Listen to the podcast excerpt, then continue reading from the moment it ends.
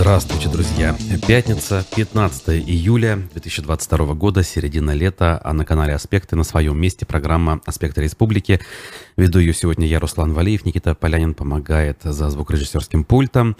А план наш сегодняшний э, таков. Э, обзор прессы, фрагмент программы «Аспекты мнений» с Андреем Потылицыным и во второй части э, гостья, член Общественной палаты Республики Башкортостан, председатель комиссии по инфраструктурному и территориальному развитию, вопросам безопасности ЖКХ, транспорту и дорожному хозяйству Роза Хузина расскажет о мероприятии, которое Общественная палата провела вчера. Они вместе с неравнодушными уфимцами, скажем так, с жителями обычными, общественниками проехали по городу на велосипедах, изучили э, ситуацию, как говорят, в полях, э, и сделали, наверное, какие-то выводы о том, э, насколько наш город готов принять гостей 450-летия значит, с момента собственного появления. Правда, юбилей у нас лишь через два года, но вот подготовка так или иначе идет. Любопытно будет послушать, что они вчера значит, посмотрели, и самое главное, какие рекомендации дали. Ну а потом еще любопытнее будет узнать, насколько все эти рекомендации значит, э, будут э, реализованы со стороны а, мэрии нашей а, и республиканских властей. Я напомню лишь, что трансляции у нас идут в соцсетях, а именно в YouTube, в Одноклассниках и во Вконтакте. Сервис Boosty для того, чтобы делать в наш адрес добровольные пожертвования, доступен всем желающим э, по ссылке в описаниях ко всем нашим трансляциям. То есть все на своих местах. Ну а ваше активное участие, конечно же, самое главное забыл сказать. Э, это то, что доктор прописал, поэтому, пожалуйста, пишите, общайтесь между собой, пишите вопросы мне, реплики, комментарии. Для этого всего есть чат YouTube трансляции. А, значит, вроде по плану у нас все, поэтому давайте перейдем к обзору прессы. Я, с вашего позволения, поправлю э, картинку на нашем экране, поскольку что-то пошло не так. Я думаю, что для тех, кто нас все-таки не слушает, а смотрит, важно, чтобы все выглядело как минимум прилично. Итак, э, в Минтрансе Башкирии прошла выемка документов. Одна из ключевых новостей вчерашнего дня. дня она была сообщена коммерсантам в первом э, порядке. А, о чем речь? АБЭП МВД по Башкирии значит, произвели выемку документов в Минтрансе. По словам информированных источников, сотрудников полиции интересовали бумаги, связанные с исполнением субподрядчиками двух муниципальных контрактов на ремонт дорог в регионе. Значит, оперативный комментарий в МВД не дали. Э, у правоохранительных органов появилась необходимость изучить материалы, связанные с заключением или исполнением контрактов. Существует стандартная процедура выемки документов. Согласно законодательству, уполномоченным структурам по запросу документы всегда предоставляются. В данном случае речь идет о выделении средств на муниципальные контракты по строительству и ремонту дорог в районах республики. Об этом сообщили изданию в Минтрансе. Каких-либо подробностей пока нет. Относится это ли лично к там, министру, или каким-то конкретным должностным лицам, мы на данный момент не знаем. В общем, будем следить за развитием событий. А Уфа наша с вами, любимая и дорогая, вошла в пятерку самых зеленых городов-миллионников. А, коммерсант приводит данные аналитического агентства Marketing Logic. Уфа заняла третье место среди городов-миллионников. Оказывается, согласно исследованию, по площади зеленых насаждений Уфа имеет их 39% от общей площади. На первом месте Пермь 56%, а на втором Краснодар 46%. Ничего себе. Всегда думал, что Уфа тут должна быть, ну, если не на первом, то точно выше, чем э, Пермь или Краснодар, потому что у нас форма города, скажем так, неправильная, а площади э, довольно-таки большие, и э, все, что находится за реками, это у нас лес, при этом оказывается вон оно что. Есть куда стремиться, как говорят. Но с учетом последних трендов, наверное, стремиться вперед в этом рейтинге мы не будем, а будем, наоборот, двигаться вниз. Ладно, и дальше немножко о деньгах и экономике. Правда, ПФО традиционно подробнейшим образом разбирает э, хитросплетения, связанные с одним из флагманов нашей экономики, с башкирской содовой компанией. Заголовок следующий. Башкирская содовая компания берет курс на титановые инвестиции и засекречивает собственников. В списке аффилированных лиц компании больше нет Башкортостана и Росимущества. О чем речь? 20 июля Совет директоров БСК примет два принципиальных решения по дальнейшему развитию производства. Маски сброшены, пишет э, издание. Члены коллегиального органа, среди которых уже не будет главы Башкирии Радия Хабирова и премьер-министра Назарова, одобрят сделки с акционерным обществом «Крымский содовый завод» из ООО «Титановые инвестиции». Обе находятся под управлением акционерного общества «Русский водород», номинальным руководителем которого является гендиректор БСК Эдуард Давыдов. А сделки в виде договоров подряда знаменуют официальный запуск крупнейшего для БСК инвестпроекта по производству диоксида титана, сырья для фармацевтики и пищевой промышленности, которое раньше Россия импортировала. Значит, э, искренне порадоваться за компанию жителям Башкортостана при этом мешают два факта. Во-первых, э, по-прежнему официально неизвестно, кто же реально стоит за этим самым русским водородом, хотя мы не говорим, что гендиректором номинально является Эдуард Давыдов. А во-вторых, БСК исключила из свежего списка аффилированных лиц какое-либо упоминание о своих бенефициарах. Сведений о том, что 57% акций компании находятся у Росимущества, а 38% во владении Башкортостана в новой редакции документа не содержится. То есть Наши с вами знания о том, кому сейчас принадлежит БСК, э, в данном документе никак не подтверждаются и не опровергаются, что наводит на определенные сомнения. И здесь я согласен э, с э, Андреем Ивановым, который этот материал подготовил. Дальше подробности о том, что это за титановые инвестиции, откуда, что и как. И тут вот по выводам, наверное, пройдемся. Подозрительности происходящему добавляет свежеопубликованный список аффилированных лиц, о котором я выше сказал. А, значит, э, в нем обращает на себя внимание не только официальные исключения из Совета директоров Хабирова и Назарова. Дело в том, что во всех предыдущих итерациях документа, начиная с 2021 года, неизменно содержались строчки о том, кому вот эти самые 57% и 38% принадлежали. В новой версии документа вообще не содержатся сведения о распределении акционерного капитала. А, значит, и, значит, э, по поводу, по поводу того, э, кто у кого будет на подряде, БСК у крымских предприятий или наоборот, понять из документа также сложно. А, правда, ПФО уже писала, что речь идет о создании большого титанового производства. Некоторые отголоски готовящегося мегапроекта просочились в прессу еще в декабре 2021 года, когда БСК объявила о намерении развивать бизнес в Казахстане. Тогда речь шла о заводе по производству уксихлорида циркония – в особой экономической зоне Павлодар, куда БСК намеревалась вложить 1 миллиард инвестиций и создать 1260 рабочих мест. Мы вспомним прекрасно этот визит представительной делегации этот самый миллиард, который звучал. В уточняющем пресс-релизе речь шла о намерении компании освоить не только циркониевые, но и титановые месторождения Ачесай и Новомихайловское. В общем, звучит все это масштабно и впечатляюще, но при этом остаются к вопросу. Да, вот опять же, по собственникам, по этому русскому водороду мы толком понять ничего не можем. Э, к чему это все приведет, опять-таки остается лишь догадываться. Напомню, что сырьевая проблема БСК также до сих пор принципиально не решена. Что касается Куштау, вроде как решения приняты. Что касается того, что Шахтау будет вглубь разрабатываться там лет 10 ближайших, ну тоже более-менее ясно. А вот дальше какие планы, мы до сих пор решения не видим. Аспекты медиа.ру, это наш сайт, публикует следующие материалы. Суд в Башкирии наказал блогера, разместившего видеозапись с полицейским без его согласия. То есть это прецедент, на мой взгляд. Если вы помните, совсем недавно в моде, в ходу э, были ролики на YouTube, когда те или иные э, случайные водители или блогеры профессиональные, если так можно выразиться, э, снимали свои диалоги с сотрудниками ГИБДД, иногда сами провоцировали эти самые диалоги, споры, иногда снимали то, что просто по объективным причинам происходит. Это все как бы набирало просмотры, дискуссию определенную общественную вызывало. И вот тут в октябре прошлого года инспектором ДПС во время несения службы на пересечении улицы Галли и проспекта Октября был остановлен автомобиль. Во время проверки документов водитель иномарки начал снимать на камеру действия полицейского. Да, просто снимать. То есть речи нет, что там как-то он с ним спорил, провоцировал. В дальнейшем уфимец это видео выложил в интернете, что тоже, казалось бы, нормально и очень обычно. Однако суд первой инстанции установил, что с ноября 2019 года по март 2020 года на видеохостинге появилось видео с участием полицейского, который не дал давал согласие на размещение изображения.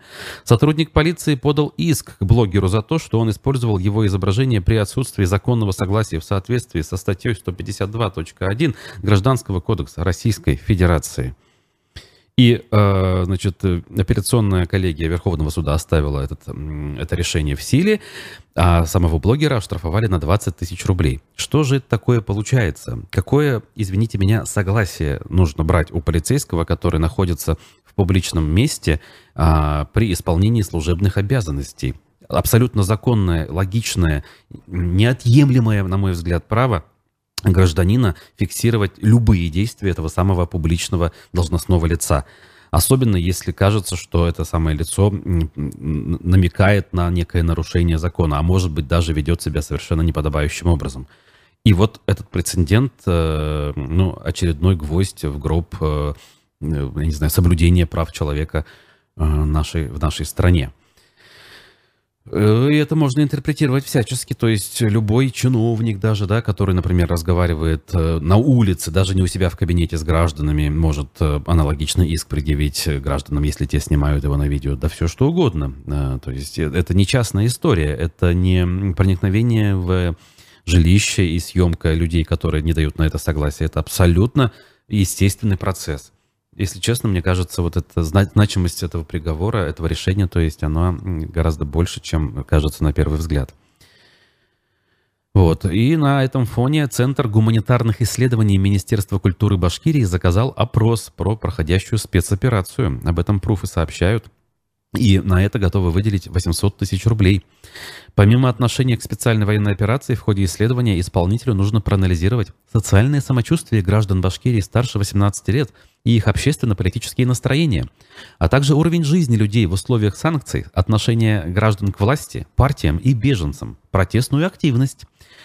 Исполнитель контракта знаете кто? Центр развития физической культуры и спорта Республики Башкортостан автономная некоммерческая организация.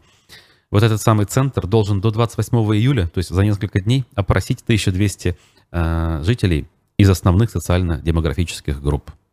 Очень хочется посмотреть на то, как э, Центр развития физкультуры и спорта будет опрашивать эти самые 1200 человек. И какие данные, конечно же, в результате этого опроса будут получены. Загадка, прям таки. Далее. А, ну, в Башкирии накрыли банду вымогателей, пишет нам УФА-1, а, которые похищали и пытали людей. На видео попал штурм их логова. Все вот так вот, прямо вот такие впечатляющие, завораживающие звучит. О чем речь? В башкирском Октябрьском городе, да, поймали членов банды вымогателей, которые вывозили людей в лес, избивали, пытали шокером, а потом шантажировали с видео с их избиением. Вот сразу у меня тут возник, когда я читал вопрос, а какого человека, ну, нормального, обычного, да, можно шантажировать видео с тем, как его избивают? Что в этом такого шантажирующего и компрометирующего? То есть, наоборот, человек должен, наверное, радоваться тому, что видео с его избиением кто-то опубликует, потому что появится доказательство, что какие-то злоумышленники причинили вред его здоровью. А тут, получается, этим видео людей шантажируют, и люди ведутся на видео с доказательством того, что их мучили. Так себе, как бы, да, логика, как бы немножко не укладывается.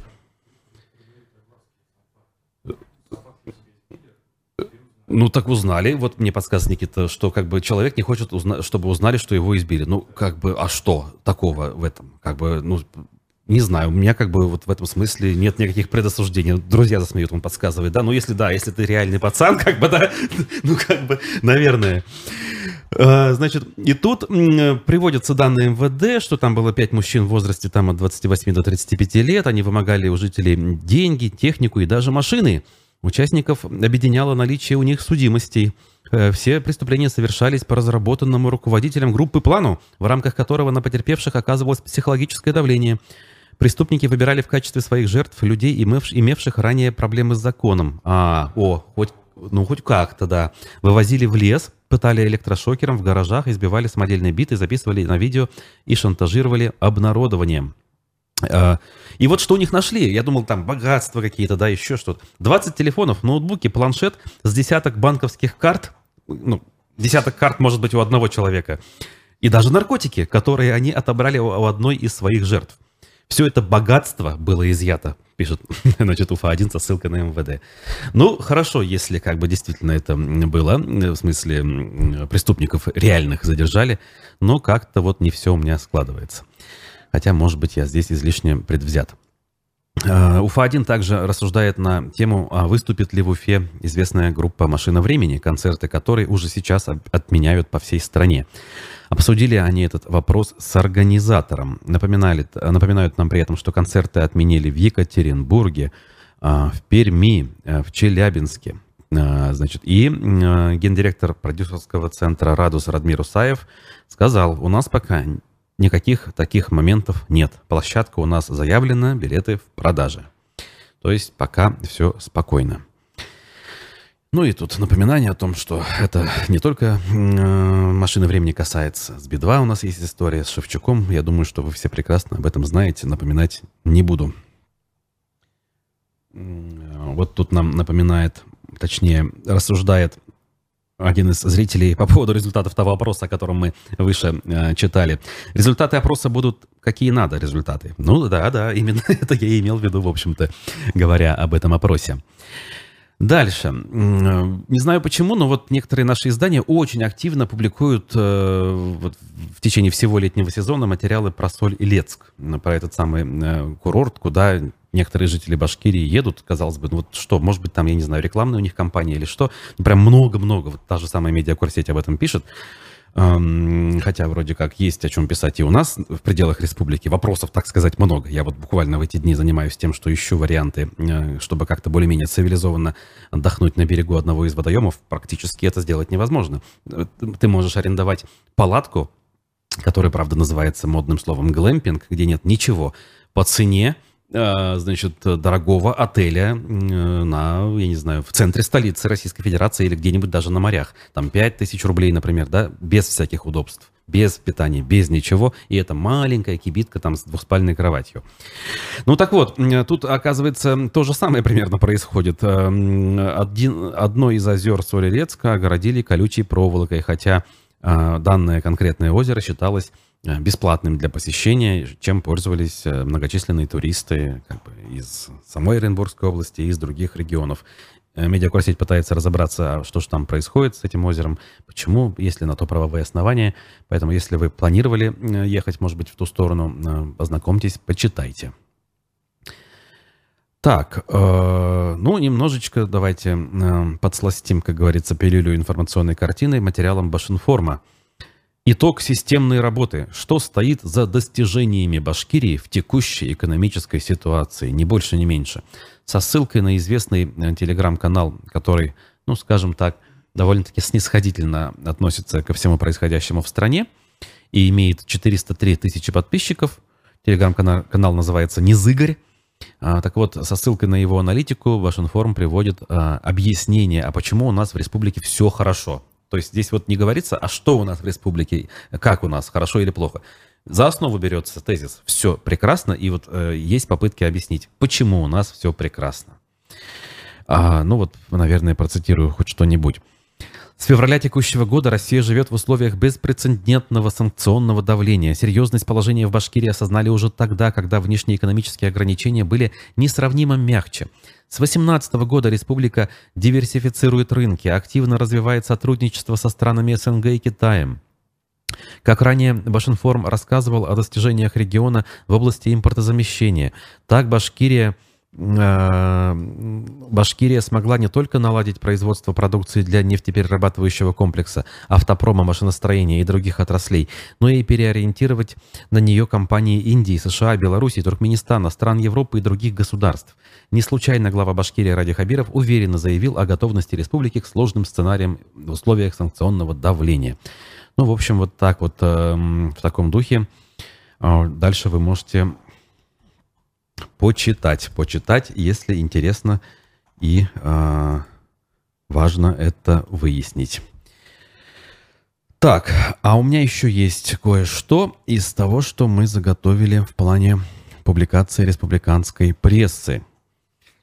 Пруфы публикуют мнение детского омбудсмена в республике э, Ольги Панчихиной. Повод задуматься, что делаем не так. Она прокомментировала случай в лагере в Абзелиловском районе, о котором мы, кстати, вчера в утреннем эфире также рассуждали.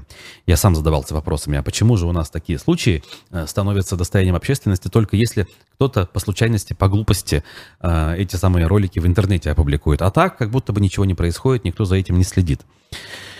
Значит, э, она прокомментировала, значит, и что она говорит. Есть руководство, есть вопросы к руководству лагеря и сотрудникам. Если проблема назревает между детьми, почему сразу не проведена работа в отряде по урегулированию проблемы? Почему вместе с детьми не поговорили? Как только вожатый заметил напряжение в отношениях между детьми, сразу нужно принимать решение. Дети находятся в лагере 24 часа. Это новый коллектив. И самое главное, выстроить с ребятами доверительные отношения, подружить детей. Подростковый возраст самый сложный, и зачастую важна связь и с мамами, и с папами. Ведь перед отправкой детей в лагерь нужно постараться поговорить с каждым родителем, узнать особенности ребенка, что возможно ожидать, как себя ведет ребенок в незнакомом коллективе, как общается в школе вот прямо вот, знаете, с каждым словом согласен, готов подписаться, но, к сожалению, эм, даже треть из того, что здесь перечислено, реально не делается. Даже в очень приличных, скажем так, дорогостоящих и престижных детских лагерях. Родителей никто в глаза не видит, как правило, вот по своему опыту сужу. Как бы ты приобретаешь путевку тем или иным путем, а ты привозишь ребенка, сдаешь его там девушки вожатой на площади какой-нибудь в Уфе, а ребенок садится в автобус, все. А кто там в лагере э, с детьми взаимодействует, кто родители этих самых детей, никто знать не знает и знать не пытается. В общем, эм, тут рекомендации их родителям, учитывая, что ничего вот этого не происходит, о чем я выше сказал, как раз-таки родителям, э, кому как не им, а, нужно взять на себя ответственность как раз-таки и попытаться избежать подобных ситуаций, поговорив с детьми и, соответственно, рекомендовав им э, варианты действий в таких ситуациях. Ну, может быть, даже не в таких э, сугубо страшных, а хотя бы даже в более простых ситуациях, но в тех, когда все-таки требуется определенная э, вмешательства, скажем так, взрослых людей. Так, да, сейчас я секунду отвечаю. Тут у нас уже э, пытаются с нами на связь выйти, но это будет все-таки чуть позже. Но я тем временем еще один материал пруфов все-таки возьму. А, немножко о большом спорте хочется поговорить. Александр Белинов, многолетний э, вратарь Уфимского клуба, один из самых популярных э, и во всех смыслах позитивных, даже вот на мой взгляд, э, наших э, игроков, дал небольшое интервью пруфом и э, сказал важные очень слова. Ну, во-первых, спасибо болельщикам, он сказал. Я выходил на поле за вас. Спасибо всем, кто был рядом эти пять с половиной лет и поддерживал в трудные минуты. Спасибо работникам клуба. Ваша роль незаметна, но очень важна. Вот, кстати, каждый раз он работников клуба благодарит. Больше, чем кто бы то ни было, опять же. Респект Газизову, имеется в виду гендиректор Шамиль Газизов, что тащит на своих плечах клуб, который никому в республике не нужен. Слышите, да, вот самое важное, наверное, в этих словах. Это говорит вратарь, который много лет творил чудеса в буквальном смысле, и иной раз, благодаря его усилиям, клуб э, добирался до высоких мест в российской лиге и даже успешно играл в 2018 году в Еврокубках. Ну, желаю клубу вернуться в премьер-лигу, сказал он. Я всегда буду вспоминать с радостью, с теплотой свое время в Уфе. Увидимся на футболе, написал Белинов.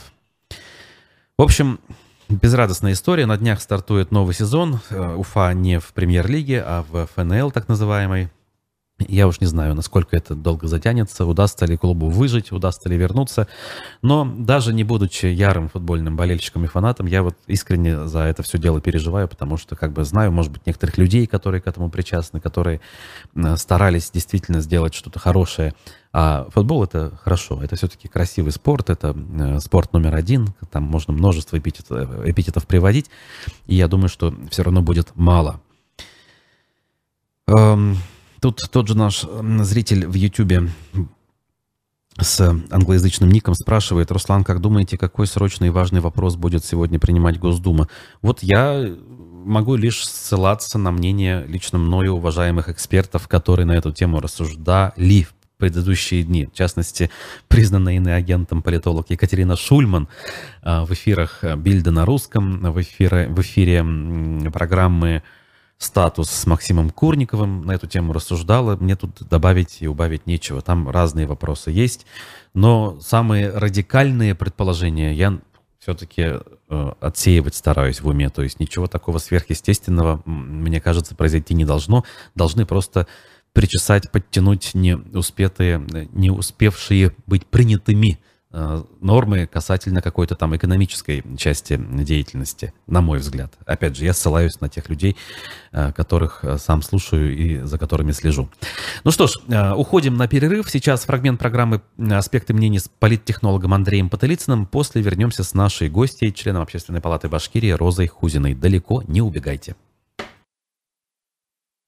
Памфиловой о том, что прямые трансляции с участков угрожают выборам. Действительно, вот еще недавно, 10 лет назад буквально, Путин говорил, надо камеры поставить. Да, да, Помните, да. да, это будет прекрасно. Нет, Путин нам говорил, что он не поднимет пенсионный возраст. Ага. Путин нам говорил, что он не будет переизбираться там на второй срок. Мало ли что говорил Путин, но он хозяин своего слова, захотел дал, захотел обратно забрал. Без проблем. Панфилова, на мой взгляд, это вообще э, что-то такое необсуждаемое. Вот я брезгую вообще обсуждать подобные персонажи. Я человек не сдержанный, могу что-нибудь сказать нецензурное в эфире, да, вот, вот обсуждая подобных людей. А то, что они сейчас решили, что видеонаблюдение на выборах несет опасность для выборов, они абсолютно правы. Они абсолютно правы, потому что если бы мы имели доступ, а мы уже даже в предыдущих итерациях не имели доступа к видеозаписям, но если бы мы, не дай бог, имели бы доступ, кто-то взялся за анализ, а кто-то бы взялся, то это было бы видеодоказательство тех массовых фальсификаций, которые у нас практикуются практически на всех выборах. Тут Панфилова абсолютно права. Но это угроза не для выборов, это угроза для нее. Это угроза для власти, которая фальсифицирует результаты выборов. А выборы здесь остаются выборами, только все меньше и меньше на них похоже. А что вот с людьми такими происходит, как э, Памфилова? Все-таки даже я, вот хоть человек как бы относительно молодой, помню ее в начале 90-х членом команды младореформаторов. Могу список продолжать. Того же Кириенко туда могу отнести, человека, которого в Москву привез Борис Немцов, к сожалению, покойный. То есть тут такие вот вещи, и они, эти люди, с годами очень серьезно меняются. Но это касается не всех. Вот мы Шевчука вспоминали. Да. С чем это связано? Это биология. Человек, как говорил профессор Воланд, смертен, еще иногда и внезапно смертен. И вот эта вот экзистенциальность э, восприятия жизни, она иногда, видимо, накрывает людей. И Елла Александровна, сидя, значит, в своем кабинетике, где-то она там последний довод Центра сберкома прозъебала в какой-то должности, подумала, боже мой, смотрите, как живут все. Все, кого она знала, тот же Кириенко и многие-многие другие, а я вот до протестовалась, да? Угу. Ну и вот тут человек ломается, идет на компромисс, но особенно когда делают предложение, а его делают только единожды. И вот все. А, а уж согласившись, угу. приходится служить на полную катушку, и там у них э, вот эта круговая порука, там нельзя быть на половинку беременным и прочее, там нужно быть только на всю катушку. И, соответственно, ну, она как человек ответственный, видимо, судя по всему служит на полную катушку. Так что вот, вот. Это чисто человеческий момент, когда человек ломается, когда он идет на компромисс, когда он задумывается о своей жизни, о жизни своих детей, он понимает, что в этой стране, предположим, находясь в оппозиции, он точно не добьется ни успеха, ни даже процветания какого-то элементарного, он может решиться вот так вот поступить. Очень многие так э, поступают, но просто это э, Панфилова это слишком уж яркий такой пример. Угу. А есть помельче всякие, не буду называть этих людей, как их нужно на самом деле называть, но вдруг внезапно, вроде вчера был приличным человеком, а сегодня вот стал членом СПЧ, например. Да? В этой связи вспоминаются недавно опубликованные закрытые результаты социологического исследования в ЦИОМа, которые показывают любопытные цифры по поводу поддержки и неподдержки специальной военной операции. На ваш взгляд, эти цифры объективны? Я не верю в наши опросы, открытые, закрытые. Ну, то есть я не верю ни в один из опросов, который так или иначе стал общественным достоянием, потому что есть закрытые ага. исследования ФСО, которые которые проводятся исключительно для получения достоверной информации, какой бы негативной она ни была. Все остальное носит пропагандистский характер. Причем с разными целями. Я, я уже давно и принципиально не пользуюсь и не воспринимаю всерьез ни рейтинги, ни опросные Но все-таки хочется понять, а почему стоит не доверять вот этому так называемому закрытому э, значит, сливу? Да? Там 30% против выступают, 40, э, всего лишь 40 за, остальные не определились, то есть почти 50 на 50. Почему вот эти цифры выгодны э, с целью пропаганды, если как бы верить вашим словам, и что не так в этих Нет, цифрах? есть, есть ведь и пропаганда, и контрпропаганда. Нет, угу. я даже не берусь разбираться, почему угу. были слиты эти цифры и насколько они достоверны. То есть я еще раз повторю, я не доверяю этим цифрам, потому что их производство э, у нас в последние годы имеет целью совсем не получение статистической информации, а там введение в заблуждение начальства, э, поднятие боевого духа, уверение избирателей, все что угодно, но только не поиск э, социологических закономерностей или каких-то изменений, предположим, общественного мнения. Потому обсуждать это сложно. Трудно очень говорить, на самом деле, сколько людей поддерживают, сколько не поддерживают, а сколько безразлично относятся к специальной военной операции, даже вот на бытовом уровне. Потому что этот вопрос зачастую ставит людей в тупик не потому, что они не знают, как они к этому относятся, а потому что они не знают, с какой целью интересуются. Угу. Знаете, такая есть уголовная формулировка, да, с какой целью интересуешься. Страх нашего населения перед государством, который, ну, во-первых, носит глубоко генетический характер, то есть мы, если не помним, то знаем, угу. что творилось там при Советском Союзе, при Сталине, Берии, да и при Брежневе тоже. Теперь нам наше государство нынешнее тоже продемонстрировало свой звериный оскал, соответственно, разумный человек его будет опасаться этого государства. И честно общаться с этим государством, особенно на такие щекотливые темы, пожалуй, что никто не будет.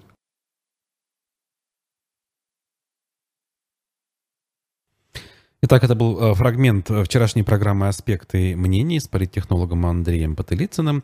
А э, к нашему сегодняшнему эфиру уже присоединилась гостья, председатель комиссии по инфраструктурному и территориальному развитию, вопросам безопасности, ЖКХ, транспорту и дорожному хозяйству Общественной палаты Республики Башкортостан Роза Хозина. Доброе утро, Роза Владимировна историческая часть города, где, в принципе, для, если мы рассматриваем 450-летие, это будет место притяжения для туристов, в том числе для велотуристов, хорошо было бы именно сделать акцент вот на этом, ну, исторической части. Да, понятно.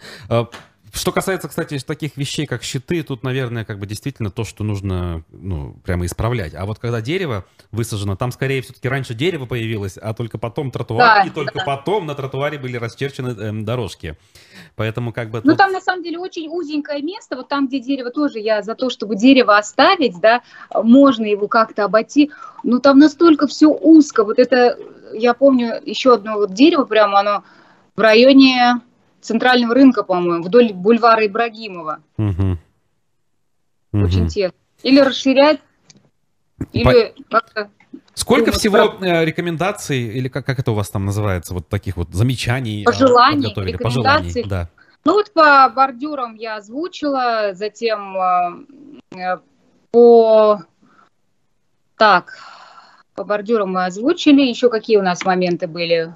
В основном-то а, так как у нас эксперты Антон Сазонов и Ксения вот Салазонова, да, они свои, они же много где путешествовали, они знают, как можно все это модернизировать, улучшить. Угу. Мы сейчас договорились, кстати, с администрацией города в понедельник встретиться, проговорить какие-то желаемые моменты, мы в понедельник им уже сформируем письмо, э, направим и сразу же договорились встретиться. В этом плане мне очень нравится позиция нашей мэрии, то, что они открыты к диалогу и сразу вот э, как-то присоединились и готовы участвовать общественники и администрация города.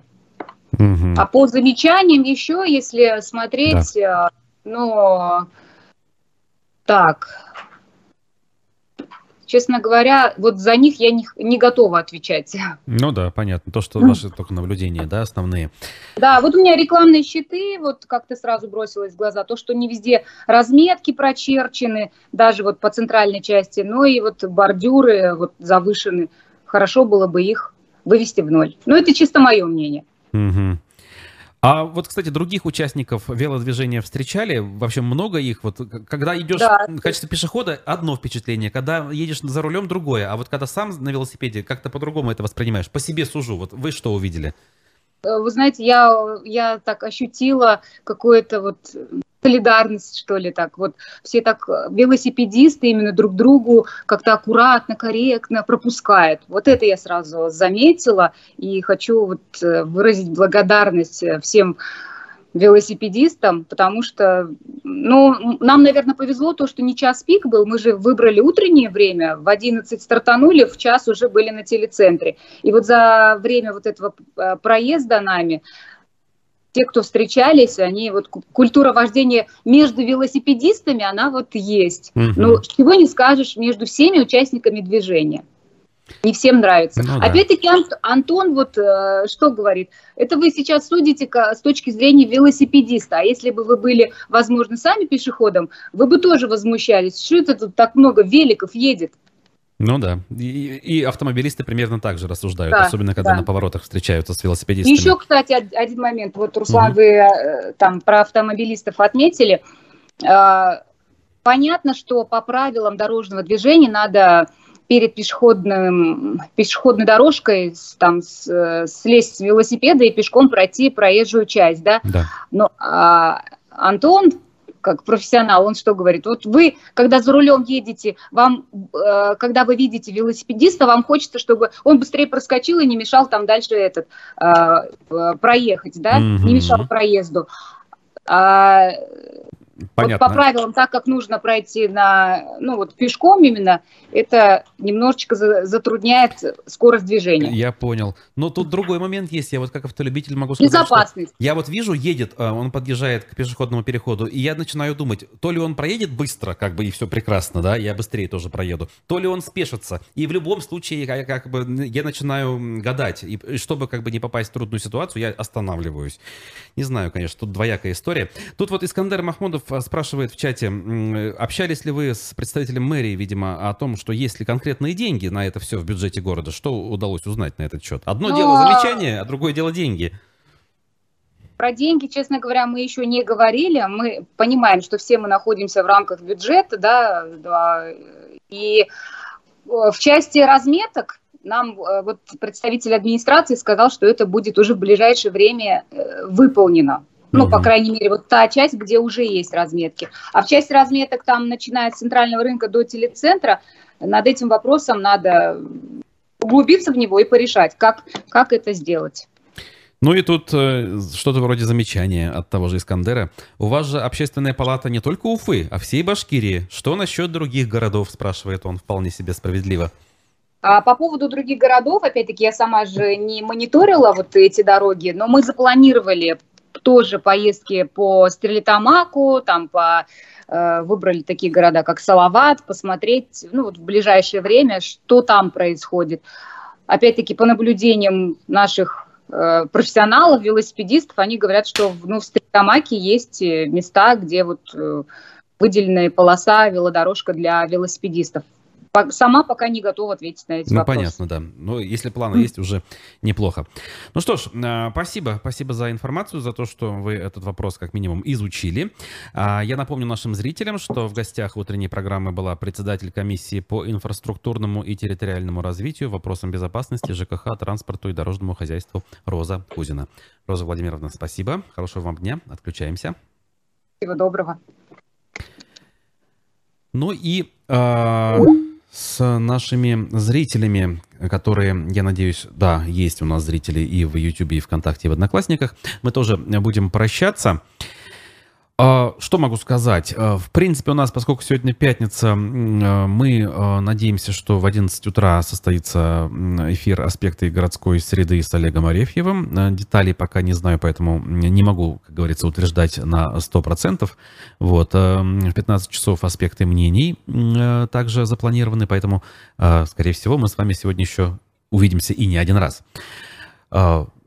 А пока желаю хорошего дня. Э, впереди выходные. Э, пользуйтесь, как говорится, случаем. Э, пока лето. Погода немножко стала попрохладнее, но все-таки остается летней, теплой и даже в некотором смысле жаркой. Поэтому не все плохо так, как кажется на первый взгляд. Хотя, конечно, это как посмотреть. Если уйти в информационную повестку, которая гораздо шире, скажем так, чем все то, что мы обсуждаем здесь в Уфе, то, как говорится, все эти радости сходят на нет. Ну ладно, так или иначе, э, жизнь продолжается, поэтому еще раз хорошего дня, увидимся, услышимся, пока.